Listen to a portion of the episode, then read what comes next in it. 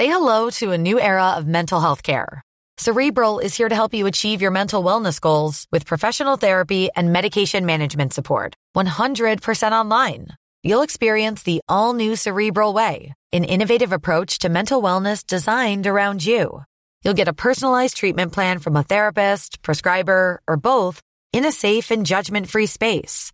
Your cerebral therapist or prescriber will outline a customized plan with clear milestones along the way so you can get to feeling your best. With Cerebral, you're not alone in your mental health journey.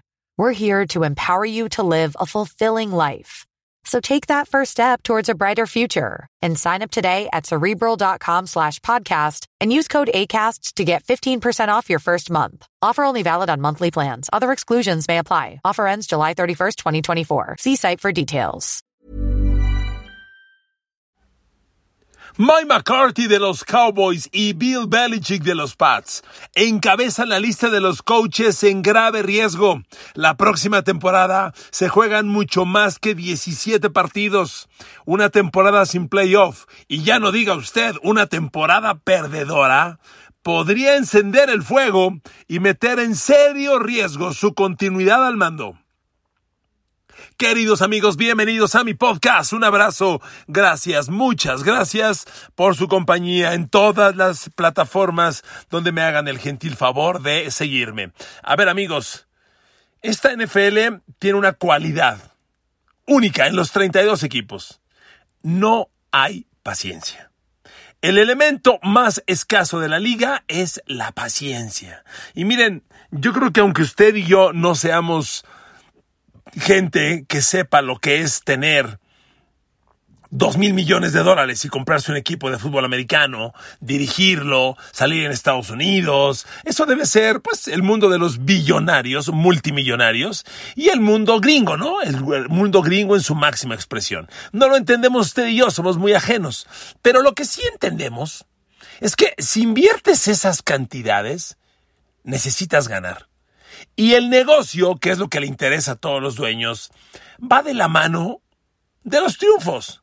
Un equipo que gana hace buen negocio. Un equipo que no gana no hace buen negocio. Hoy Fíjense cómo son las cosas. Voy a hablarle de los coaches en riesgo, pero hay un dueño, un propietario de club en riesgo, porque nada más las cosas no le salen, empezando porque no gana. Y es Daniel Snyder de Washington, de los sepultados Washington Redskins y hoy Washington Commanders. Dios mío, ya con ese nombre.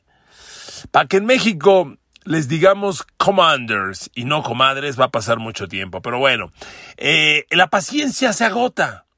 Si no hay triunfos, no hay negocio. Y los dueños, por más, por más fanáticos que sean del juego, invierten lana porque quieren sacar lana. Son gente de negocio y eso a veces a los fans como usted y yo nos cuesta mucho trabajo entender. Ellos están ahí para hacer lana. Hubo un tiempo que la gente me decía, ay, en Azteca ya no pasan la NFL, no apoyan al deporte. A ver, amigo, yo le decía con todo respeto, si pasábamos la NBA, no es que apoyáramos al deporte, es que con la NBA se hacían negocios. Y si hoy no la pasamos, pues es porque algo habrá cambiado. Pero no es el tema de que no nos guste o si nos gusta el deporte. El mundo de esas empresas es hacer negocio. Y amigos, empezamos por Dallas. Dallas es la marca comercial más rica, cara y exitosa de la NFL. Necesita ganar y hace un rato que no gana. A ver, usted lo sabe, y lo sabe muy bien, que los Cowboys tienen nada más 27 años sin llegar al Super Bowl. ¿Dónde estaba usted hace 27 años? Uf, ¿dónde estaba yo? A ver, hace 27 años yo tenía 31 de edad. Puta, el mundo era otro. Y curiosamente yo tenía 31 años y se jugaba el Super Bowl 31. Amigos, realmente Dallas es un equipo que hace muchos años no conoce lo que es ganar. Y Jerry Jones, que es en gran medida responsable de esto, por todo el episodio con Jimmy Johnson y todo lo que ahí pasó, necesita ganar. Y yo leo con toda claridad que Sean Payton, el coach en retiro de los New Orleans Saints, va a ser el nuevo coach de los Cowboys, a menos que Mike McCarthy tenga un año excepcional. Entiéndase, playoffs un récord súper ganador. Playoffs, victoria en playoff, segunda victoria en playoff, llegar a la final de la nacional, perderla como héroe o ganarle y llegar al Super Bowl. Si no ocurre algo en este sentido, Mike McCarthy está liquidado. Así se la digo, liquidado. El año pasado no solo terminó con esa frustrante derrota en playoff ante San Francisco, 23 a 17. Un partido que se jugó en Dallas, quiero recordarles, en Dallas, y que los Cowboys perdieron penosamente. Además estuvo aderezada por una serie de decisiones de cocheo temerosas, equivocadas, este, que exhibían al equipo sin el mando correcto para ganar. A ver, cuando usted entra a la NFL, usted dice, para ganar, tengo que ganarle a Bill Belichick, tengo que ganarle a Mike Tomlin, tengo que ganarle a Sean McVay, tengo que ganarle a los grandes coaches de la NFL. Y con Mike McCarthy, no parece que eso vaya a ocurrir. A ver, le recuerdo que la temporada pasada, Dallas arrancó siete ganados, dos perdidos. Y había una expectativa enorme, monumental. Dallas iba, no bien, iba fantástico la temporada pasada. Pero entonces vino la lesión de Doug Prescott, el equipo cambió y de arrancar 7-2, Dallas terminó 12-5, que no está tan mal. La segunda mitad de la temporada la jugó con récord de 5-3, habiendo jugado la primera con 7-2. Eh, ok. Pero el equipo claramente llegó disminuido a playoff. Y si a este año desilusionante ustedes le suman que los dos años de Dallas, oiga, si sumamos récords, Mike McCarthy en los dos años que lleva con Cowboys tiene 18 ganados, 15 perdidos. ¿18-15? ¿A qué aspiras en la NFL con 18 ganados, 15 perdidos? Iba a decir a ni madres, disculpe, a nada, a nada. ¿A qué aspiras con 18-15? Por Dios. Dallas no tiene rumbo con Mike McCarthy. Si usted lee a los Cowboys desde que él tomó el mando, es imposible decir, el equipo va en ascenso, ¿eh? Ahí vienen, cuidado. ¿Cuál? ¿Cuál? Ni cerca, ni cerca, honestamente. No hay manera.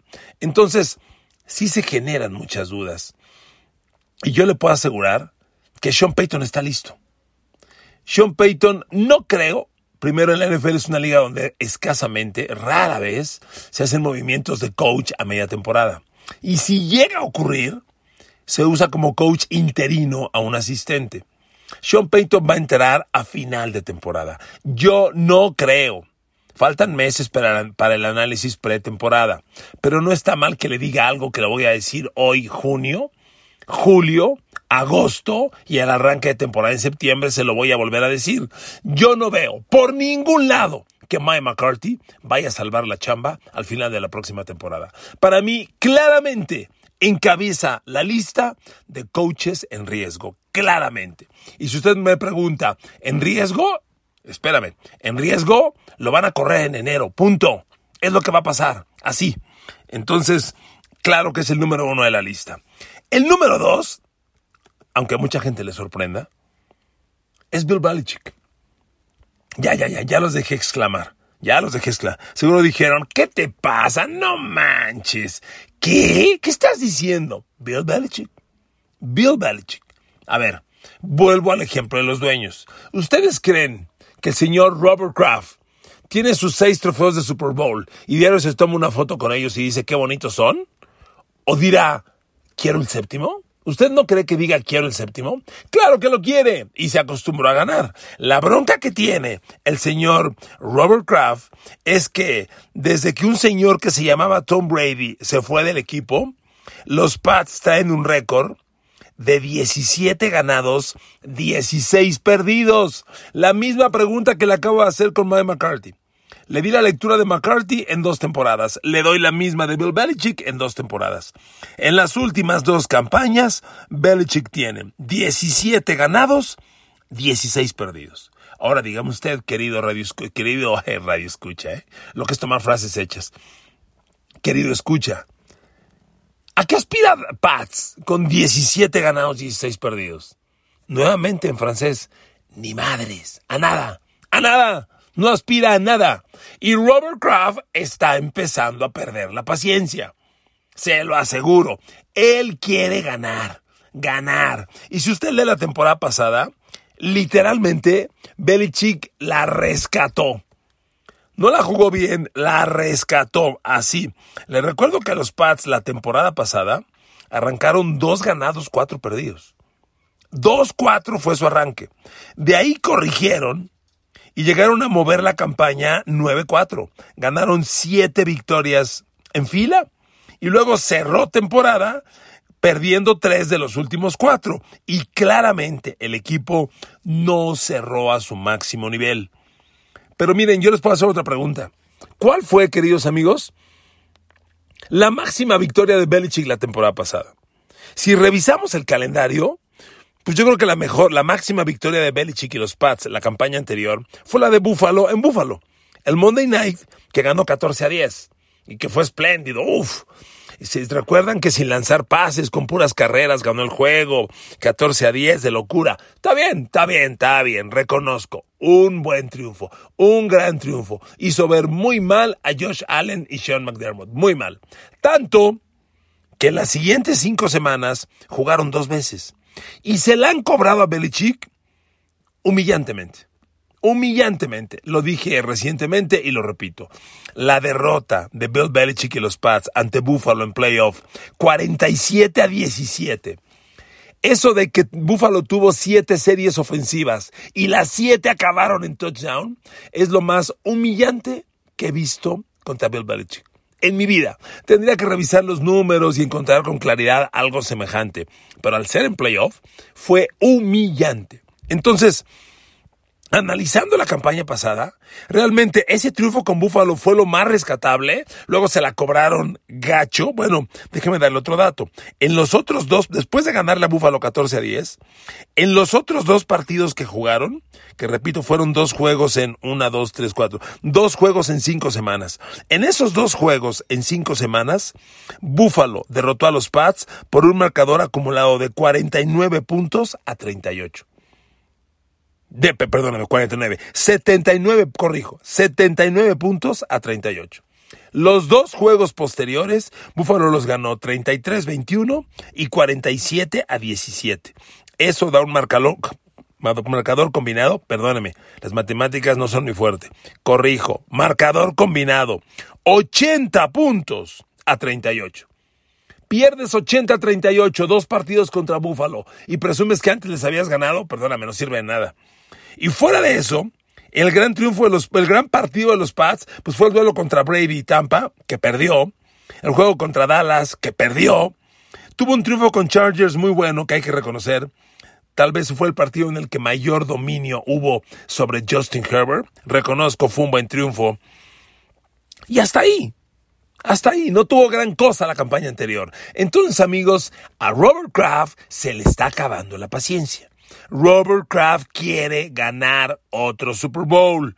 Y con estos récords que le acabo de decir, con dos temporadas consecutivas, ganando 17 y perdiendo 16, no vas a ningún lado. A ningún maldito lado con esos récords. Nada. Y la pregunta, ¿quién necesitaba más a quién? Belichick a Brady o Brady a Belichick, hoy está más que contestada, ¿verdad? O sea, no tiene ni caso que iniciemos un debate. Belichick sin Brady no es Belichick o no es un ganador. Punto. Punto final. Entonces, amigos, mire, si Belichick le va mal este año, se va a acelerar este debate. Porque además Belichick es setentón. Y no lo digo en tema despectivo. Pero la NFL ya está plagada en una renovación de coaches. Quedan muy pocos coaches longevos, muy pocos. Y el más viejo es Bill Belichick. Y va a haber una gran presión para renovarlo. Además, amigos, el mundo gringo no es México. ¿eh? Allá cuando se genera una presión mediática, se genera en serio. Y yo quiero ver la prensa de Boston, la prensa de Nueva York, que está a un ladito, la de Los Ángeles, presionando con que Belichick se acabó, Belichick se acabó. Miren, si Belichick no tiene playoff, que yo creo no lo va a tener, va a ser mucha presión. Y si aparte es un récord perdedor, uff, uff, uff, se va a poner muy cañón. El siguiente coach en este escenario es John Harbaugh de los Baltimore Ravens. Porque miren amigos, mi percepción personal es que la relación Harbour Ravens, que obviamente es una relación fantástica, hay un Super Bowl entre ellos, es una historia maravillosa, es una historia también que empieza a desgastarse por el tema Lamar Jackson. Y este año es sumamente importante. Porque es el año de la renovación de Lamar Jackson. Y Lamar ya está presionando con que no entrena si no le pagan más, si no le dan el nuevo contrato.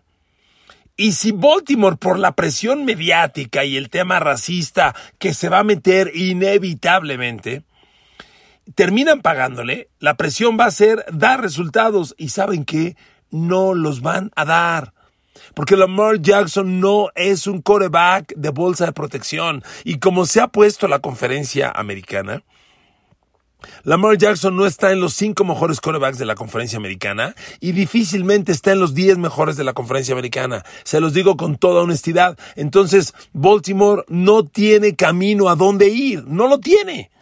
Y la presión se rompe siempre pues, por el coach.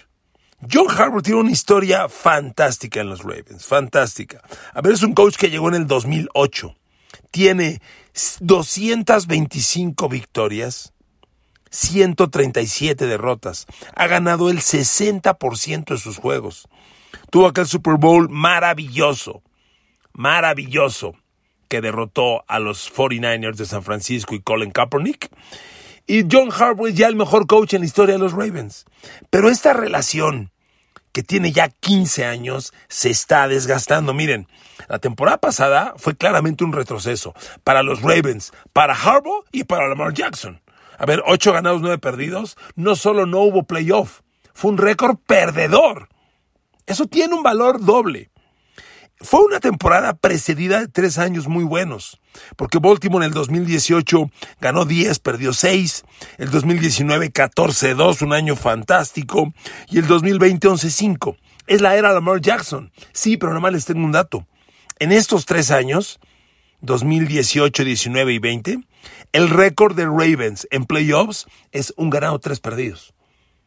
Y para trascender en esta liga hay que ganar en playoffs. Y si Harbaugh y los Ravens no ganan en playoffs, pues no van a ningún lado. Entonces, a pesar de esos tres buenos años y con el tremendo retroceso de la temporada pasada, que fue tremendo, ¿eh? Reitero, no solo no hubo playoffs, fue año perdedor. Ante eso, amigos, evidentemente las cosas no caminan. Y la presión de Lamar Jackson es una pésima. En la ecuación es un factor terrible, terrible. Le van a tener que dar el dinero. Le van a tener que dar 40 millones al año. Y espéreme, cuarenta y tantos. Yo ya oí analistas decir lo mismo que Dishon Watson. Híjole, perdón, ¿eh? Dishon Watson ya lanzó 5 mil yardas, 37 de touchdown, 7 intercepciones. Cuando Lamar Jackson tenga algo semejante, hablamos. Tuvo un año bueno, pero con los playoffs, por favor. Y miren, que se lo hayan dado a Dishon Watson tampoco obliga a que se lo den a, ellos. Si bien mueve el mercado, tú valoras a tu jugador por sus resultados. Y lo de Lamar, ya lo hemos hablado usted y yo, la ecuación no da. Lamar no está mejorando, al contrario, lleva tres años de claro retroceso y se va a empezar a presionar el escenario. Y se va a romper por lo más frágil, que es John Harbaugh. Además, después de 15 años juntos, yo creo que a John Harbaugh le va a hacer muy bien un cambio de aires o un descanso, como Sean Payton, un año sabático. Si no viene un año exitoso, que no va a venir, Harbaugh está en grave riesgo, gravísimo, de perder la chamba. Y miren amigos, concluye este análisis de los coaches en riesgo con Frank Reich de los Indianapolis Colts, que es otro coach en riesgo. Mismo escenario. Miren a los coaches, como a los corebacks, a los, a los corebacks menos, a los coaches les das dos años. En dos años ya puedes tomar una lectura más o menos clara de dónde van. Y Frank Reich en dos años lleva un juego de playoff. Uno, que lo perdió. Y el récord acumulado en ambas temporadas es 20 ganados, 13 perdidos. No es bueno, para nada. Es un récord como del 60% de victorias. En la NFL, con 60% de victorias no vas a ningún lado. Hace rato les decía que John Harbaugh tiene el 60%, ajá, en 15 años. Es otra historia. Aquí estás esperando ganar y requieres de temporadas mucho más exitosas. Y Frank Reich no está dirigiendo a los Colts a ningún lado. Y déjeme decir una cosa, una cosa más. La familia Ursay, que son los propietarios de los Colts, mandaron un mensaje muy claro de que a Reich le ponen ultimátum al quitarle a, Carson Wentz. La terquedad de Carson Wentz en los Colts fue de Frank Reich. Y se lo concedieron, le pagaron y lo hicieron. Y fracasó. Y ya los dueños dijeron, que se vaya de aquí lejos. Lo votaron y ya está en Washington. Pero el mensaje es, Frank Reich se acabó, ¿eh? Ganar o ganar.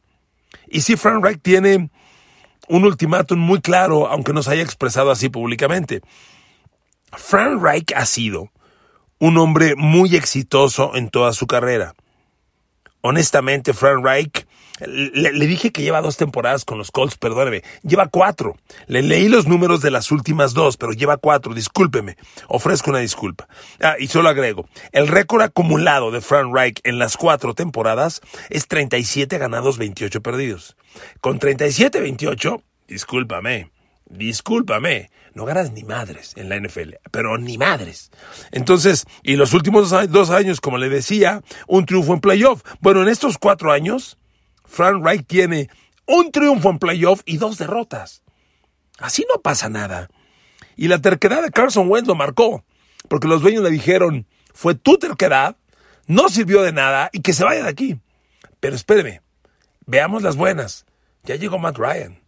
Y si Frank Wright, que es un espléndido coordinador ofensivo, porque fue quarterback en los Buffalo Bills, ¿cómo olvidar aquel partido en playoff contra Houston, contra los Oilers? Bueno, el regreso de Frank Reich le guarda un lugar en la historia del NFL por los siglos de los siglos. Si usted no lo sabe, Houston le ganaba a Buffalo 35 a 3. Sin Jim Kelly Buffalo. Entró Frank Reich y de ir perdiendo 35 a 3, ganó el juego en tiempo extra 41 a 38. Increíble. Ah, y era de playoff, por si fuera poco. Eso, le da a Frank Reich un lugar en la historia. Pero como coach, ha sido un espléndido coordinador ofensivo. Estuvo muchos años en San Diego, en los viejos Chargers, y en los Eagles. Ahí en los Eagles estuvo cuando el Super Bowl. Pero no ha enseñado mando ni resultados como coach. Tiene un año crítico, un año de ultimátum, pero tiene la fortuna de que ahora sí le llegó un coreback elite. Y si Frank Reich trabaja cerca de Matt Ryan y con el equipo que tiene, que en mi opinión es muy bueno, hay mucha chance de darle la vuelta. Pero de que está Frank Reich en un año crítico, ni duda alguna. Amigos, gracias por escucharme, les mando un abrazo, que Dios los bendiga, nos escuchamos el día de mañana.